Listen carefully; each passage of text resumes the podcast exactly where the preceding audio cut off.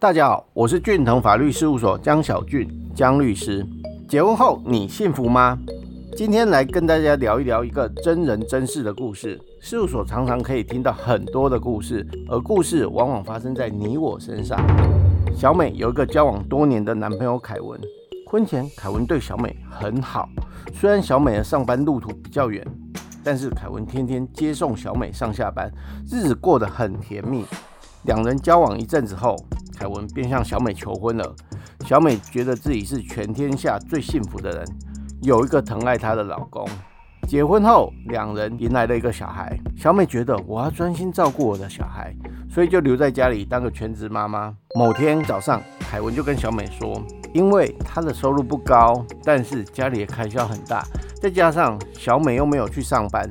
家里的重担全部落在他身上，他的压力好大。凯文呢，他有跟他的家人一起讨论这件事情。凯文表示，他的妈妈愿意资助他们开个早餐店，会让小美当老板，这样凯文跟小美就可以一起上班，又可以兼顾照顾孩子，而且早餐店就当做送给小美的礼物，也算是个投资。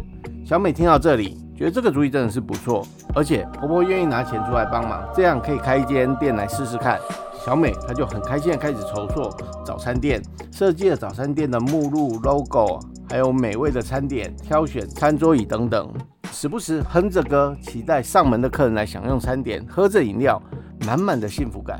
就这样忙碌了半年之后，早餐店正式营运。她跟凯文每天都忙碌的招呼客人，生活过得很充实，也很忙碌。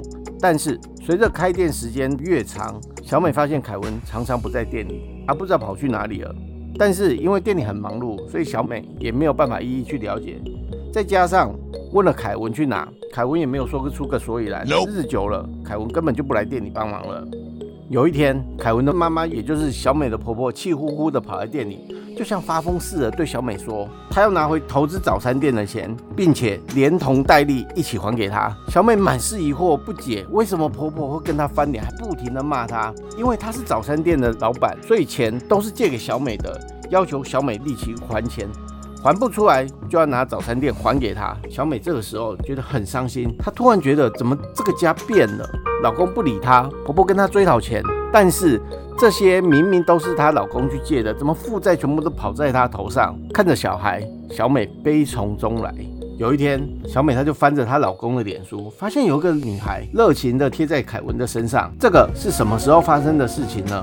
为什么他们两个人看起来这么的恩爱？小美越想越不对，带着悲伤又愤怒的心情来事务所找我聊天。故事中，早餐店明明是婚后的资产，却变成了小美的负债。这部分我们来跟大家分析一下。第一点，小美可以怎么主张她的权利呢？首先，针对小美的婚姻关系而言，小美的老公疑似有外遇，与小美形同陌路，小美可以主张离婚，而事由是。